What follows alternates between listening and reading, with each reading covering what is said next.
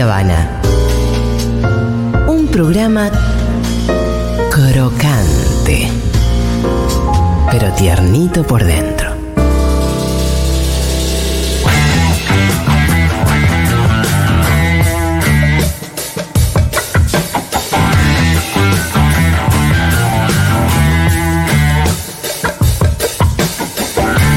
Quique Viale, ¿cómo le va? ¿Cómo andan tanto tiempo? Mucho tiempo, Quique, no Los nos vemos extrañé. hace cuánto. ¿Qué onda? Vos estuviste de acá para allá, ¿no sé. Claro, estuve, de- estuve en Corrientes y en México la- los dos miércoles Ah. pasados, así que un mes Ah, que no vengo. Che, ¿cómo andas James Ah. Cameron? ¿Estuviste juntado con James Cameron? Estuve con. James, no, no.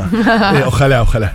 Eh, igual estuve en cosas muy grosas, eh, estuvo bueno. En Corrientes, A ver qué. la provincia de Corrientes es una provincia más castigada ambientalmente, ya hemos hablado, incendios, ahora hay incendios en este momento. Pero hay una causa judicial que está buenísima. Allá hay una- un arroyo que se llama Arroyo Riachuelo, que es un río en realidad, que en el 2018 le hicieron pelota. Con la excusa de un dragado, le hicieron, pe- ¿Hicieron pelota que un río? Claro, le hicieron pelota a todos los márgenes del río, todos los bosques ribereños. Los destrozaron. Kilómetros y kilómetros donde viven desde monos, hay, hay un lobito de río en, el río. Se hicieron pelota con una excusa que era un gran negociado de- del gobierno correntino, ¿no? Sin evaluación de impacto ambiental, todo. Y ahí, en Corrientes hay una gran impunidad ambiental. Esto lo saben, cualquier correntino o correntina que nos esté escuchando sabe que se quemaron el 12% de la provincia, acuérdense, en el 2022, ¿se acuerdan? El 12% de la provincia se quemó y, no hubo ningún tipo de responsable, ni civil, ni político, ni, mucho menos penal, ¿no? Eh, hay agroquímico que mató hasta un niño, Aquili Rivero, o sea, que murió por la aplicación de agroquímico, un niño de cuatro años, no hubo ningún responsable, salvo una condena menor a un productor. Eh, es decir, es una provincia castigada donde tiene 500.000 hectáreas de, de pinos y eucaliptos que están destrozando los ecosistemas, los esteros, los humedales. No pasa nada. La cantidad de agua que necesitan esos árboles. Es sí. terrible, es parte de, de la desgracia de corriente. Bueno, hay un, un grupo de biólogas y mujeres, ¿eh? eso siempre, siempre igual. Las mujeres se pusieron al frente y hicieron una acción judicial. Se animaron contra el poder, que, ojo, quizás visto desde acá es igual una acción judicial. Hacer una acción judicial contra el poder en provincias como Corrientes es después que te marginen eh, laboralmente y más cuando sos profesional. Así que es muy valiente eso. Y fuimos a acompañar una audiencia judicial que se hacía en ese marco, en el marco de esa, eh, donde tenía una condena el gobierno a recomponer el ambiente. Bueno, fuimos y acompañamos eso, en parte para tratar de empezar a romper la impunidad ambiental que hay en la provincia de Corrientes. Así que ahí estuvimos la, Ahí la- tuviste. la semana Con las biólogas. ¿Sos el abogado de las biólogas? De biólogas y ecólogas, sí. Eh, eh, en realidad tiene una abogada local, Sí. eh, porque para ejercer necesitas una abogada local, y además que es buenísima la abogada local. Y eh, nosotros vamos a acompañar políticamente de la Asociación de Abogados Ambientalistas. ¿Cómo se llama la, la agrupación de las biólogas? ¿Tiene un Bueno, nombre? esto es importante. El Riachuelo se defiende. Arroba Riachuelo se defiende. Síganlas en Instagram. Arroba Riachuelo se defiende. Porque hay que apoyarlas, porque el ataque es total, ¿eh? después las dejan sin trabajo, de todo. El Riachuelo se defiende. Eh, ahí van a ver videos, todo de la destrucción, etcétera. Eh, eso por un lado. Pero la semana pasada estuve en México. Es genial, México es hermoso, una ciudad. ¿En qué lugar estuviste? Estuve en DF, en el DF, sí. Podría haber seguido, pero no podía por cuestiones laborales. Tenía que volver porque era una gira por todo, hablando de la transición energética. Es que es el tema del momento en todo el mundo, ¿no? El tema de la transición y que está en disputa, ¿se acuerdan? Que hablamos de una transición energética corporativa, de mercado, capitalista o una que piensa en los pueblos y pensada desde América Latina. Lo más interesante de este viaje, que todo el encuentro se realizó con los trabajadores de la energía eh, en México. Los trabajadores de la energía en México, todo es enorme en México. ¿Vieron? La ciudad tiene 23 millones de habitantes. Todo es enorme, todo es enorme. Las distancias son enormes. Podés estar en la misma ciudad, pero no encontrarte, porque puede haber dos horas, literalmente, estando en la misma ciudad para encontrarte con alguien. Eh, esto fue en el sindicato de electricistas, que no es los electricistas que vienen a casa, sino sería el luz y fuerza de allá, para que Sí. se entienda. Que es enorme. El edificio es enorme. Lo, son, bueno, el evento había 800, per- 800 trabajadores. Eh, y, y nos quedamos discutiendo todo el día, además del evento público que fue a la mañana, toda la tarde nos quedamos discutiendo con los trabajadores el tema de la transición energética. Eso es lo más interesante. Y vinieron del Sindicato Petrolero de Colombia. Ajá. Que yo, yo ya había estado, ahora la semana que viene me voy a Colombia. eh, y mm, yo ya había estado con el sindicato ¿Cómo petrolero. estás, Kike, de acá para allá, Sí, eh? de acá para allá. En un momento complicado. Sí. Bueno, en este tiempo que no estuve, ganó mi ley. Bueno, sí, Ya, no ya. Ah, Ya vos se no sabe. votaste. no, ¿Vos no votaste? No. Mirá, acá está. el- Acá, está el culpable. Acá está. Acá está No, el yo voté a. Grabois. Eh, ¿De pero- dónde votaste? Si no Pero votaste acá. No, no, sí, sí estaba, Ah. estaba, estaba. Había vuelto justo en el medio, sí, no, además quería estar. Eh, y hoy, Garo Milei, qué, qué tremendo. claro, qué así. tremendo, fue terrible, lo hablé en terapia, todo. Todo el mundo dice que en terapia lo primero que hizo, sí, me contaban que era algo muy común, ¿no? Pero Ah, para la. Sí, claro. Total. Yo vengo hace un año hablando de esto. Pero ya lo veías a mi ley tanto. Sí. ¿En serio? Le puedo preguntar a mi terapeuta. Bueno. No, yo lo veía, pero nunca pensé que el. Sí, bueno, la vuelta de tuerca esta. Oh, ayer tuiteó Petro contra. ¿Saben eso? Tuiteó Petro contra Milei, ¿Ah, sí? abiertamente. ¿Por qué? Porque. Sí, lo compara con Hitler. Claro, exactamente. ¿Por qué? Porque Milei hace una entrevista con un medio colombiano y sale un tuit del medio este colombiano y, y él lo retuitea poniendo, esto lo decía Hitler. ¿Y qué dijo, qué había dicho Milei? Esto es textual, ¿eh? ¿qué es en el fondo un socialista? Es una basura, es excremento humano. Que Bueno. es tal cual lo que decía, es cierto eso, ¿no? Y, y el tuit de Petro decía, esto decía Hitler, ¿no? jugándosela. Van a ser, si llega a ser presidente Milei, Dios quiera que no, Alá, quien sea, que no, van a ser presidentes eh, contemporáneamente, ¿no? Eh, ya, invita a una, una, a una pelea ya con, un país, ¿no? Pero lo que yo quería venir a decir hoy es algo muy importante. Digo, dentro del movimiento ambientalista, sobre todo para el movimiento socioambiental. Está claro que no hay que votar a Milei. Creo que además los, los y las oyentes de este programa seguramente no votan a Milei. Eh, pero yo lo que digo es que hay que dar una vuelta de tuerca más. ¿Por qué? ¿Por qué el ambientalismo no solo no tiene que votar a Milei, sino que tiene que militar contra Milei? O sea, tiene que hacer una cuestión activa. Tiene que convencer, tendría que subirse.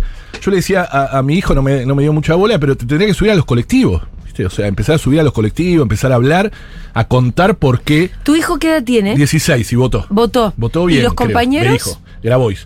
Eh, los compañeros me dijo de todo un poco, pero había algunos votantes de mi ley. Porque hay mucho, bueno, Sí. y, y ahí me parece que entre los compañeros por ahí tienen que empezar a Y le dije eso, que en el colegio tenía que hacer. eh, tenía que hacer una campaña activa para que no haya ni un votante de mi ley. Sí. Por lo menos eso, ¿no? Eh, Buscar eso, que después voten a quien quiera, aunque aburres tampoco. Porque de verdad el- el- el- el- sacó muchos votos entre los, Mucho. los- los pibitos varones. Sí, Milei. aparte incorporó. Este- esta con- elección incorporó muchísimos votantes jóvenes. Pero yo lo veo, ¿sabes cómo? Mi hijo de 14, que es un, un- un pibe provocador, es bien viales, como soy yo, provocador. Entonces en las cenas y en los almuerzos se hace el milenista. Ah, bueno. Se hace, juega.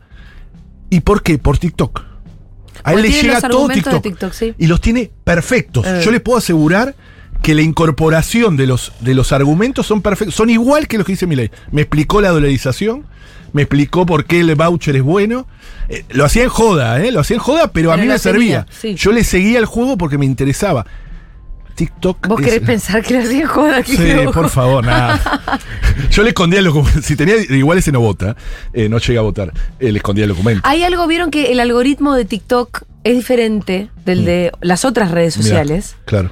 Eh, por eso es que de pronto, no sé, Pablito Copari tiene un video comiéndose un queso Claro. que tiene 5 millones Claro. de views. Mm. Y él no tiene tantos No, seguidores no importa. y así.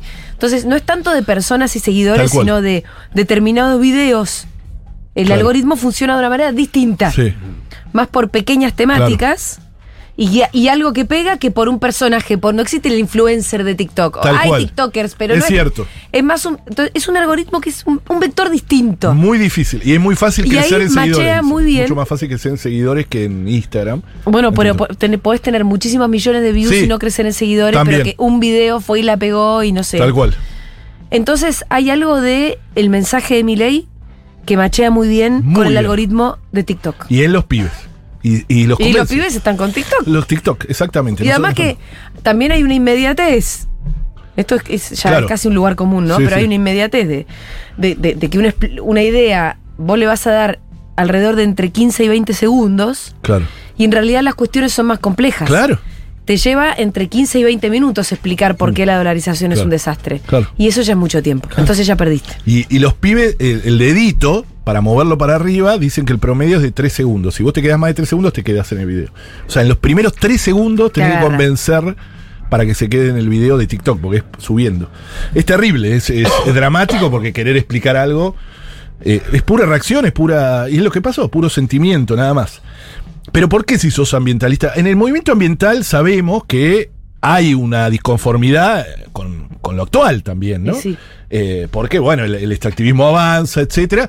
Entonces hay una corriente del ambientalismo que, bueno, sí es lo mismo. ¿Qué puede hacer peor mi ley? No, no, no. Esto quiero dejarlo bien claro, por lo menos desde nuestro lugar de ambientalista, que no es lo mismo. Mi ley es una vuelta de tuerca que es muy peligrosa Siniestra. siniestra. Más allá de todo lo demás, económico, todo, bueno, lo ambiental está relacionado con lo, económico.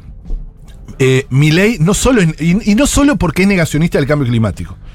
Eso sería lo, miren lo que digo, eh, miren la, exageración que hago, sería lo menos dramático, aunque es terrible, sobre todo por la geopolítica mundial.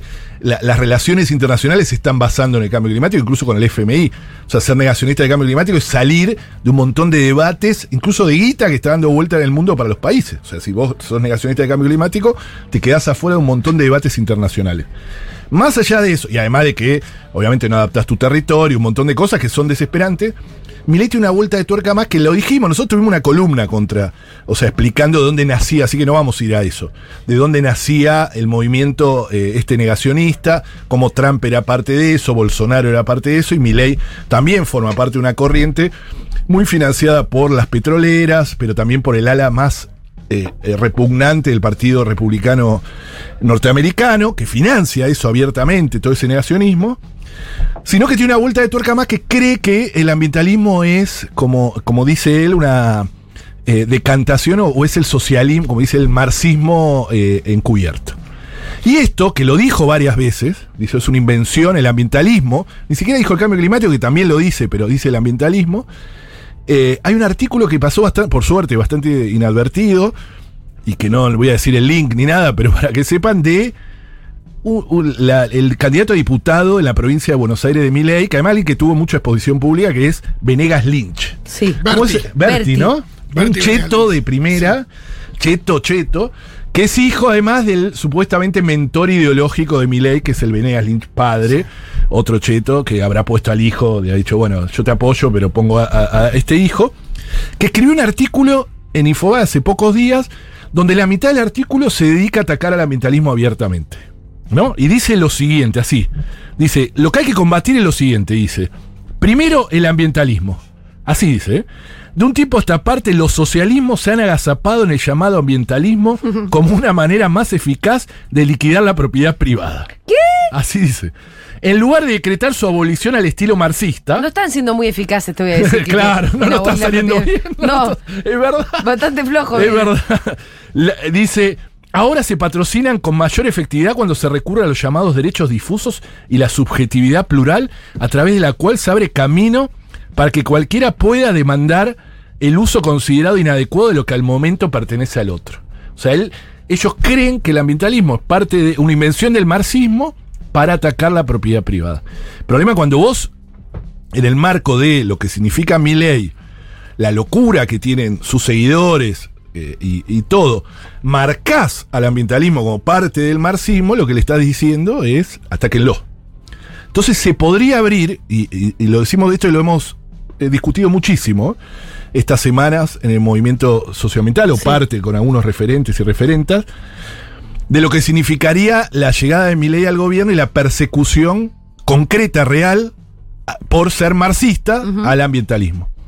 Quedaría una vuelta de tuerca que en Argentina no hay, como hay en Colombia, México, Brasil. La persecución. La persecución y muerte. Persecución y muerte Muerte eh, y persecución, que habría un capítulo que en Argentina sí hay persecución. a la- o sea, a ver, hay ambientalistas judicializados, porque si no alguien me va a decir, che. Pero no, no hay Pero muerte. es otro escalón. Es otra es cosa. otro escalón, exactamente. Es como cuando escalón. nos dice, ya somos Colombia con el Claro, narcotráfico. no, mentira, claro, no. claro, tal Pero cual. podríamos serlo. Tal cual. Por eso decimos que no es lo único. Totalmente. Igual justo son dos temas en los que el ingreso de Milei eh, Puede cambiar la taba. allá en el terreno, ¿no? Eh, se habla mucho de la dolarización como terreno muy fértil para... para, para el narcotráfico. Exacto. Claro. En ese mismo artículo, bueno, hace varios párrafos, le dedica varios párrafos a negar el cambio climático.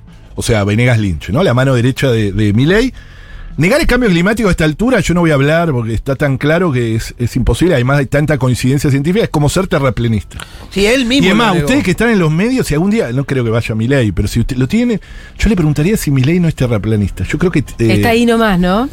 Habría que preguntárselo muy inteligentemente para que no se sienta y para mí pisa el palito. Sí, él cuando O sea, habló del calentamiento global y del cambio climático dijo que era un invento de los zurdos. Exacto. Así. Bueno, acá lo explica Textual. y dice que ya siempre hubo aumento del planeta. Todo lo que dicen los negacionistas, que no tiene ninguna base científica.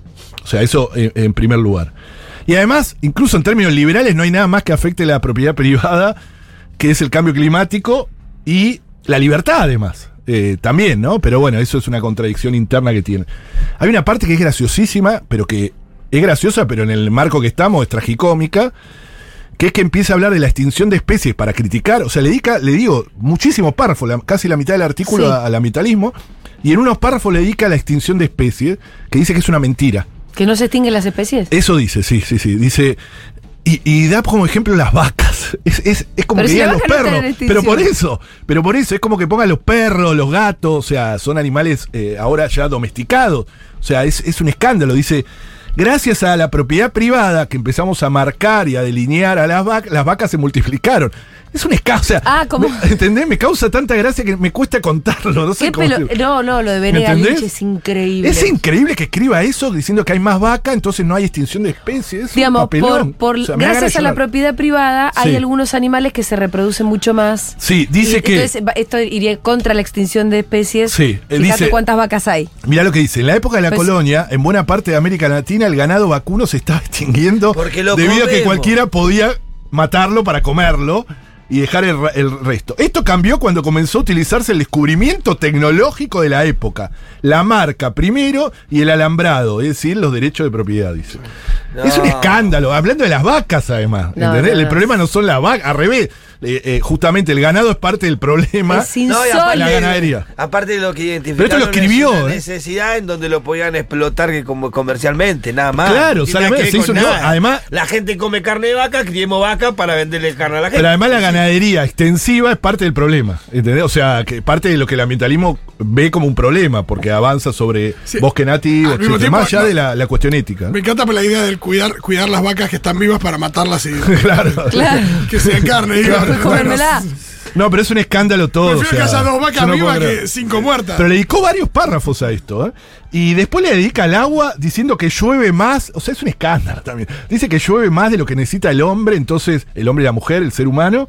Entonces es un Sí, problema pero de administración pública. Que el problema de que no la administra bien la administración pública y que hay que dejar que los ¿El agua? Sí. Así dice, te lo juro. Pará, pero. Pero ¿qué tiene que ver ¿cómo la es? lluvia con la administración de, de pública? No hace una mezclolanza ahí, cualquier cosa. ahí Sí, va. total, total, no, pero es un No, pero aparte esta sí. persona asume que desde la revolución para- industrial para acá, eh, el efecto de, del pa- de la industrialización y todo no, de- no tiene ningún efecto sobre Claro, la tierra. total, total, total. Como ridículo pensar Dice, que- en otras digo, palabras, con el. a- Ah, No perdón. vas, perdón, no vas a pues decir, bueno, el desarrollo industrial sirve para que la humanidad viva mejor y, no sé, se muera menos. Está bien, pero tenés que de alguna manera ver cómo compensás eso con el efecto que produce No, pero ni hablar, no. Es, es difícil discutir estas cosas. Pero dice, y termina, con el argumento de cuidar la propiedad del planeta, no escribe muy bien, ¿no? Con el argumento de cuidar la propiedad del planeta, se liquida la institución de la propiedad vía las antedichas figuras, lo cual daña gravemente al planeta. No sé por qué llega a esa Con conclusión. planeta de propiedad 20 veces. Claro, planeta de propiedad me da, me da vergüenza leerlo. Eh, a ver, esto es, esta es la parte de graciosa, pero yo quiero volver al principio y reafirmar eso.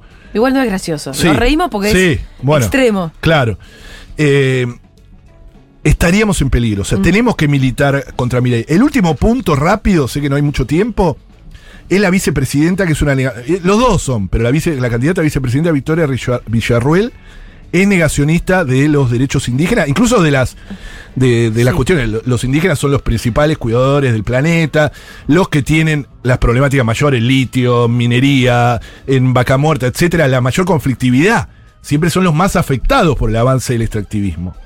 Un lugar como Victoria Villarruel que niega sistemáticamente, que dice que son una creación también marxista, bla, todo desconociendo los ¿Que derechos los indígenas son creación marxista? Sí. la bandera, etcétera. ¿No viste que el otro día se equivocó con la bandera? Pero la era- huipala? Claro, se equivocó. En realidad era de que fue un papelón bastante conocido. Ah, no, no me Que lo La bandera de la cooperación. Exacto, era la- en una escuela había una bandera de la cooperación que tiene varios colores, creía que era la Es huipala. parecida a la huipala, pero. Es parecida, otro entonces dijo, color. esto no ocurrirá nunca más, la única bandera que flameará será la Argentina. Un poco parecido a Pichetto ahí, ¿no? Que niega que que que- explicar que no, que era la bandera Sí. de la cooperación. Pero es importante el clima de época que generan.